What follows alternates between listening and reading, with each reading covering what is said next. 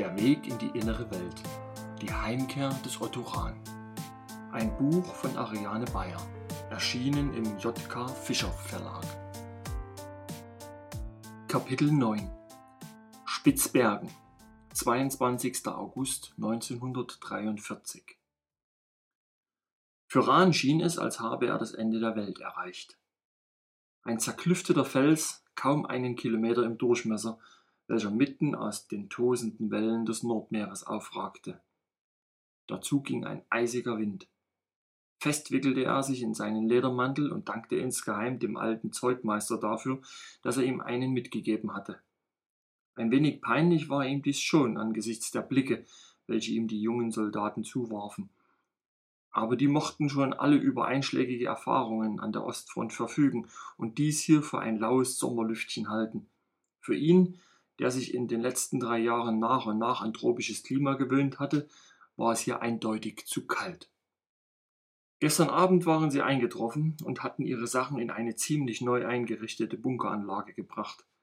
Der Kommandant und die kleine Besatzung gehörten gemäß ihrer Uniform und Abzeichen der Marine, und zwar der U-Boot-Flotte an, was Rahn umso verwirrender fand, als er nirgendwo U-Boote entdecken konnte. Zum Frühstück gesellte sich ein junger Mann in der Uniform eines SS-Untersturmführers zu ihm. Entschuldigung, Hauptsturmführer, Sie sind Otto Rahn, nicht wahr? Als er zurückhaltend bejahte, wurde ihm begeistert eine Hand hingestreckt. Es ist eine große Ehre für mich, dass ich Sie persönlich kennenlernen darf. Und Sie sind? fragte Rahn in der Hoffnung, dass sich das Dunkel um ihn endlich etwas lichtete. Der andere nannte ihm seinen Namen. Ich bin Ihr Pilot, fügte er stolz hinzu. Es geht demnach noch weiter? Rahn warf einen skeptischen Blick auf die U-52, welche auf einem kleinen Rollfeld stand, das wahrscheinlich nur über die Mindestmaße für eine Start- und Landebahn verfügte. Ja, aber nicht damit, erklärte der andere mit einem hintergründigen Lächeln. Wenn Sie mir bitte folgen wollen? Sie begaben sich zu einem Gebäude, welches links vom Bunkereingang zwischen den Felsen lag und dessen Bestimmung Rahn von außen schwer einzuschätzen vermochte. Für einen Hangar erschien es ihm zu hoch, für eine Werkhalle dagegen war es beinahe zu klein. Der Pilot öffnete eine Tür, welche in ein größeres Tor eingelassen war, und hielt sie ihm auf. Rahn musste warten, bis seine Augen sich an ein angenehmes Halbdunkel gewöhnt hatten. Danach sog er vor lauter Überraschung tief Luft ein, während der andere seine Reaktion mit sichtlicher Genugtuung beobachtete. Das glaub ich nicht, war alles, was Rahn schließlich hervorbrachte. Behutsam näherte er sich dem Objekt, welches die Halle ausfüllte. Der andere blieb an seiner Seite. Aber Sie haben so etwas schon einmal gesehen. Rahn schüttelte den Kopf. Das, was ich gesehen habe, war kleiner und flacher. Der Pilot nickte. Ein Gerät aus der Frillbaureihe, wie sie vor dem Krieg schon konstruiert wurden. Rahns Gefühl des ungläubigen Staunens wich allmählich andächtiger Bewunderung. Die Maschine hatte ungefähr die Höhe eines einstöckigen Gebäudes. Sie war glockenförmig, ruhte auf drei Sockeln und hatte so etwas wie Bullaugen, welche rundum eingelassen waren. Der Pilot fuhr derweil in seinen Erklärungen fort. Dies ist ein Gerät aus der Haunerbuchreihe, wie sie seit etwa zweieinhalb Jahren gebaut werden. Das sind Transportmaschinen, während die kleineren Frillscheiben, wie Sie sie kennen, als Jagdmaschinen bzw. Aufklärer vorgesehen sind. Inzwischen belebte sich die Halle. Es war die Gruppe der jungen Kadetten, welche ihnen gefolgt war. Voll angemessener Ehrfurcht bestaunten die jungen Männer das fremdartige Fluggerät. Das sind die Maschinen, an denen wir ausgebildet werden sollen? Fragte einer. Sie werden lernen, sowohl die großen als auch die kleinen Flugscheiben zu fliegen, erwiderte der Untersturmführer, der seine Rolle offensichtlich genoss. Morgen werde ich Sie und Hauptsturmführer Rahn an Ihren Bestimmungsort bringen. Die jungen Männer warfen einige neugierige Blicke auf Rahn, welcher immer noch in andächtigem Schweigen vor der Haunabu verharrte. Der Pilot schaute von einem zum anderen. Wie? Sie wissen gar nicht, wer er ist? Die jungen Männer scharten sich um ihn. Das ist Otto Rahn, der bekannte Schriftsteller. Er hat vor dem Krieg die ersten Navigationskarten entworfen, nach denen wir diese Maschinen hier steuern. Er hat dabei unschätzbare Pionierarbeit geleistet. Ohne ihn würde niemand von uns damit irgendwo hinfliegen. Rahn konnte es kaum fassen. Er wurde hier mit einem Teil seines Erbes konfrontiert und hatte dabei nicht einmal geahnt, dass seine diesbezüglichen Arbeiten zu irgendetwas geführt hatten. Er dachte an die Zeit zurück, als er zum ersten Mal in die geheimen Forschungsprojekte der SS mit eingebunden worden war. Dies war im Jahr 1937 geschehen. Er hatte Himmler zu einem der geheimen Labors begleitet. Der Komplex befand sich etwas außerhalb von München und war schon damals teilweise unterirdisch angelegt worden. Sie hatten das Gebäude betreten und schon gleich über eine Treppe ein Stockwerk tiefer gehen müssen. Danach standen sie auf einer eisernen Plattform, als ihnen der Leiter der Anlage auch schon entgegenkam. So lernte Rahn Professor Schumann kennen, welchen er später als einen der brillantesten Wissenschaftler seiner Zeit schätzen lernte. Die Einrichtung selbst wurde von der Frill-Gesellschaft betrieben, einer Unterorganisation des Thule-Ordens, welche sich Mitte der 20er Jahre gegründet hatte. Im Gegensatz zur Mutterorganisation beschäftigte man sich hier nicht mit Politik, sondern widmete sich ausschließlich wissenschaftlichen Forschungen. Als der Thule-Orden 1933 offiziell aufgelöst wurde, schloss die Frill-Gesellschaft sich enger an die SS an. Rahn wurde dem Professor, welcher einen weißen Kittel trug, vorgestellt und schüttelte ihm die Hand. Der sich anschließenden Unterhaltung konnte er jedoch kaum folgen, weil etwas anderes seine volle Aufmerksamkeit auf sich zog. Von der Plattform aus blickten sie noch ein gutes Stockwerk tiefer in eine Werkhalle, wo ein großes silbernes, fremdartiges Gerät stand. Es war linsenförmig und mochte die Größe von zwei, vielleicht drei Tanks haben. Rahn fand es schwer, dies von hier oben aus einzuschätzen. Offenbar hatte eine Art Unfall stattgefunden, denn die Maschine war an einer Stelle aufgerissen und die Ränder geschwärzt. Von der anderen Seite, welche unversehrt war, entdeckte Rahn ein Symbol, so etwas wie ein Hoheitszeichen. Er runzelte die Stirn, als er es erkannte. Es bestand aus einem kleinen Kreis von dem mehrere blitzförmige Strahlen ausgingen, welche die Form von Siegrunen hatten. Diese wurden wiederum von einem großen äußeren Kreis umschlossen. Dies war das Zeichen der schwarzen Sonne. Er kannte es von archäologischen Ausgrabungen her. Man hatte entsprechende Schmuckstücke in alten Merowingergräbern gefunden. Es gab jedoch auch eine Verwendung dieses Symbols in neuerer Zeit. Er hatte es auf der Wewelsburg gesehen, jener ehemaligen Festung in Westfalen, welche als weltanschauliches Zentrum für die SS vorgesehen war. Dort schmückte es den Boden des sogenannten Obergruppenführersaales. Er hatte jedoch weder gewusst noch vermutet, dass es auch als offizielles Erkennungszeichen Verwendung finden sollte. Dies erschien ihm reichlich merkwürdig. An dieser Stelle hätte eigentlich das Hakenkreuz oder vielleicht auch das Balkenkreuz erscheinen müssen. Himmlers Stimme neben ihm riss ihn aus seinen Gedanken. Hast du sonst noch etwas Neues herausfinden können? fragte er den Professor. Dieser hielt ihm seine offene Handfläche hin, auf der zwei längliche Kristalle lagen. Rahn fand, dass sie wie gewöhnliches, wenn auch sehr klares Bergkristall aussahen. Darin liegt das Geheimnis des Antriebes und auch das der Steuerung verborgen, erklärte Schumann. Himmler betrachtete die beiden Objekte mit zusammengezogenen Augenbrauen und Rahn stellte zu seiner Beruhigung fest, dass sein Chef mit dieser Information offensichtlich genauso wenig anfangen konnte wie er selbst. Wir halten es für eine Art Datenspeicher, erläuterte Schumann. Sehr komplexe Datenspeicher, wie ich hinzufügen muss. Meine Mitarbeiter und ich, wir sind gerade damit beschäftigt herauszufinden, wie die Informationen aus den Kristallen in die Schaltkreise des Schiffes eingespeist werden. Doch dies gestaltet sich sehr schwierig. Es ist, als ob man in der Steinzeit eine Schallplatte gefunden hätte. Ohne das dazugehörige Abspielgerät, das Grammophon eben, wird man an die darauf festgehaltenen Informationen nicht herankommen können. In diesem Moment trat einer von Schumanns Assistenten zu ihnen. Rahn wurde aufgefordert, diesen zu begleiten. Er folgte dem Mann in einen Nebenraum, der schon eher zu einer normalen Forschungseinrichtung zu passen schien.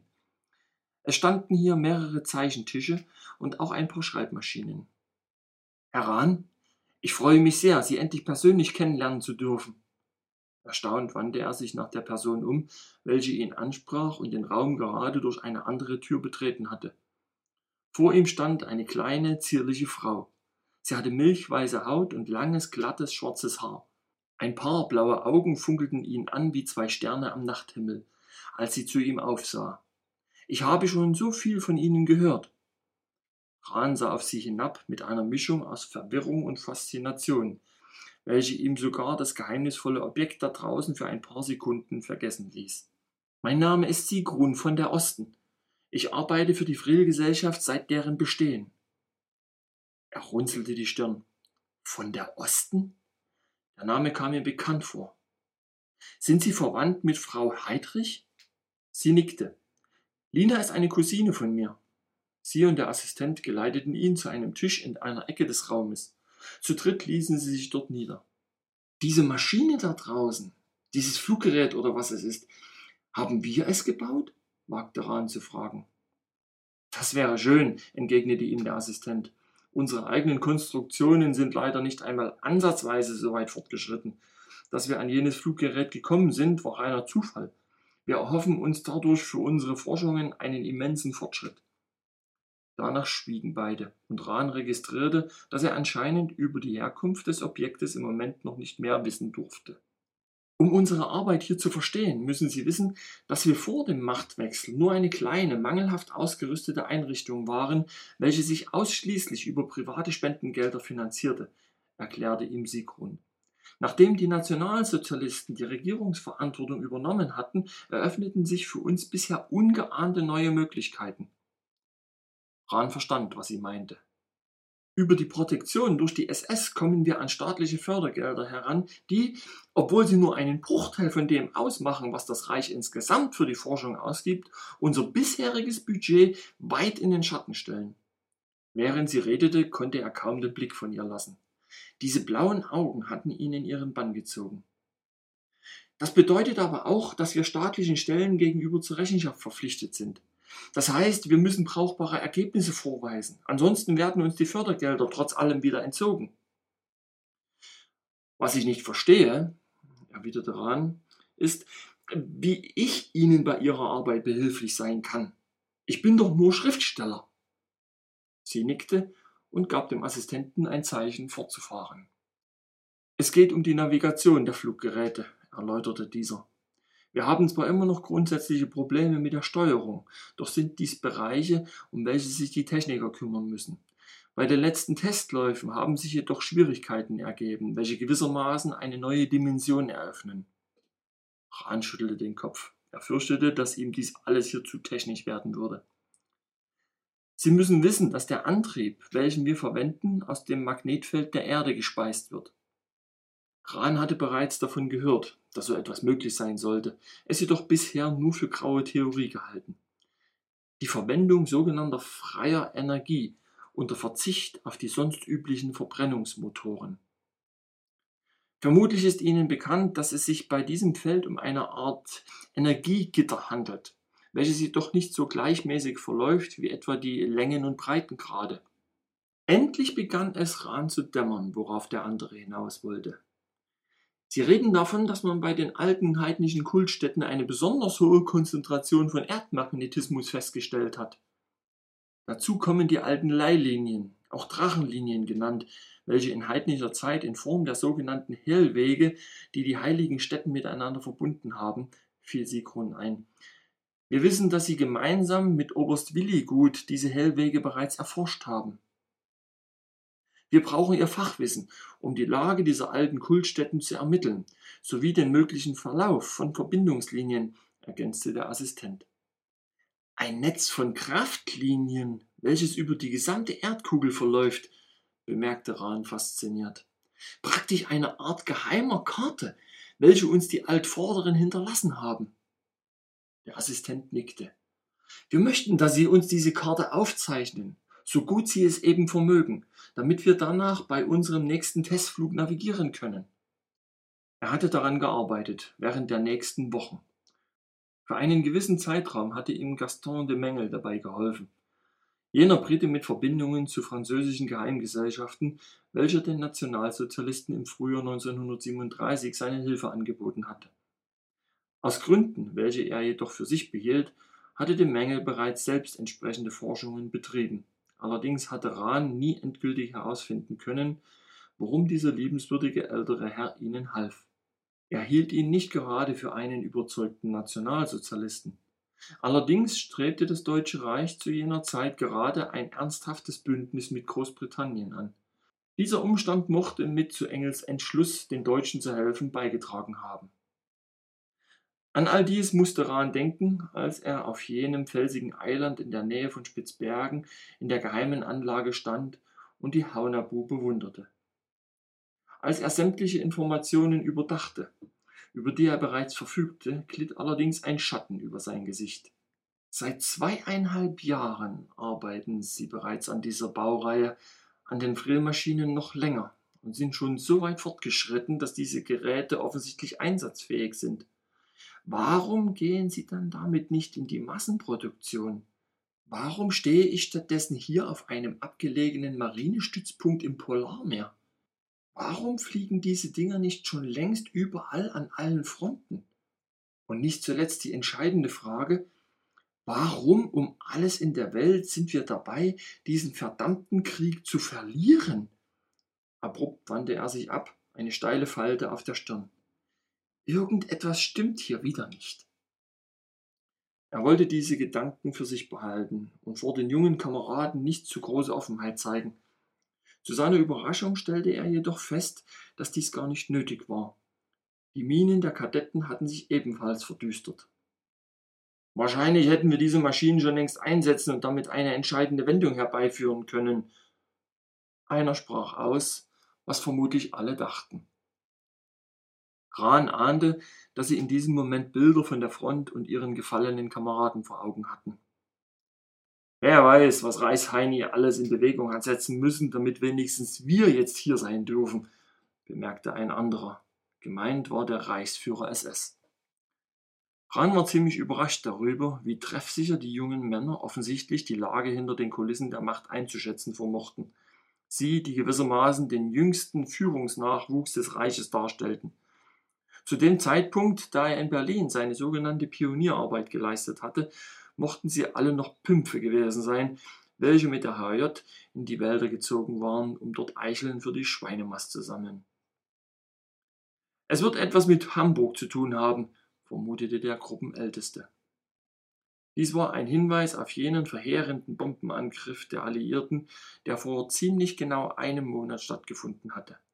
Rahn wusste darüber aus den Zeitungen der letzten Wochen, die er während der Wartezeiten in den vergangenen Tagen immer wieder gelesen hatte, um sich auf den neuesten Stand zu bringen.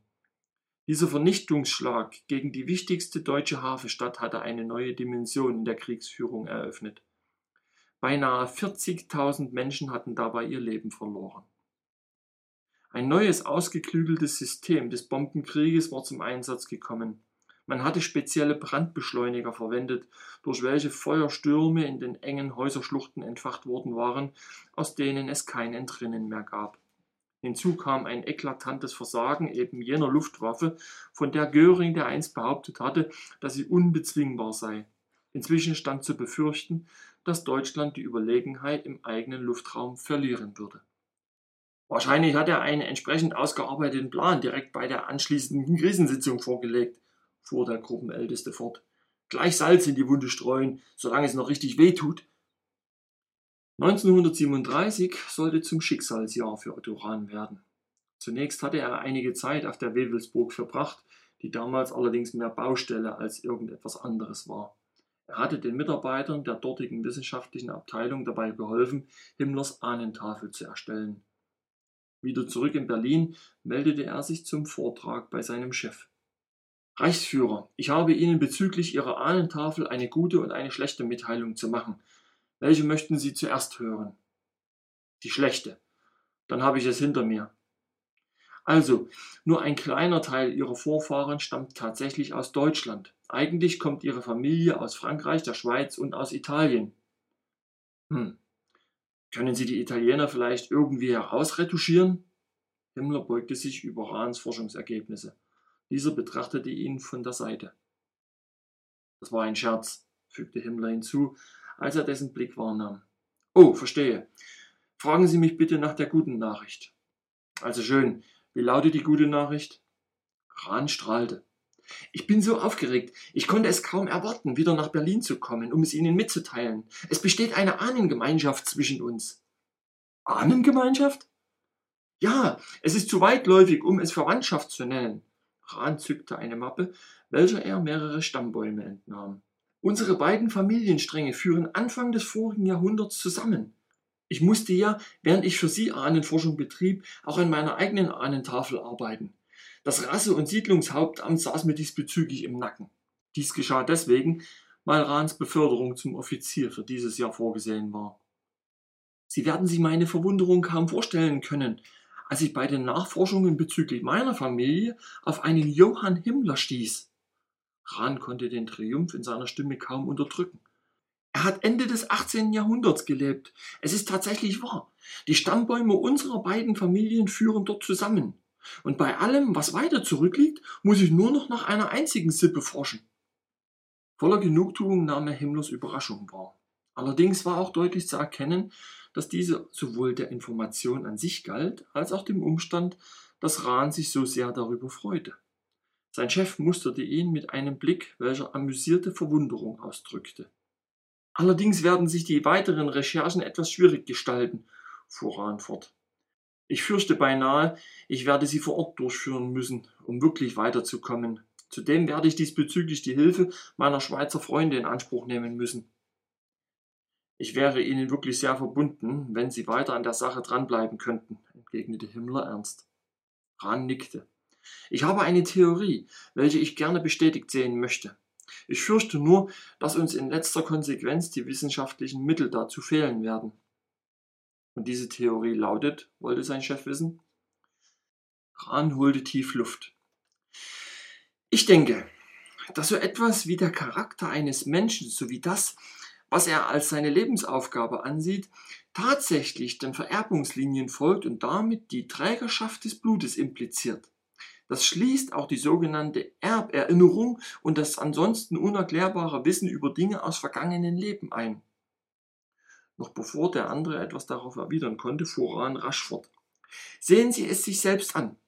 Er wies auf die Stammbäume.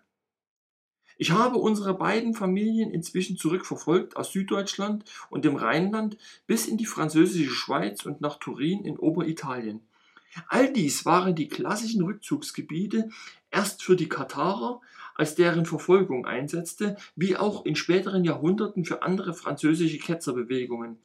Nehmen Sie nur die oberitalienischen Städte, welche im Hoch- und Spätmittelalter bereits freie Reichsstädte waren, in denen sich ein aufgeklärtes Bürgertum entwickelte und wo später die Wiege der Renaissance stand. Dann die Schweiz, wo die Reformationsbewegung besonders stark war und mithin Schutz vor der Verfolgung durch die katholische Kirche bot. Gleiches gilt für jene Gebiete innerhalb der deutschen Kleinstaaten, welche später unter die Herrschaft Preußens fielen. Ich weiß, beeilte er sich hinzuzufügen, diese Theorie lässt sich leider nicht ausreichend nachprüfen. Die meisten entsprechenden Aufzeichnungen wurden im Laufe der Zeit vernichtet oder sind abhanden gekommen. Gerade in Regionen, in denen immer wieder Krieg und Zerstörung gewütet haben.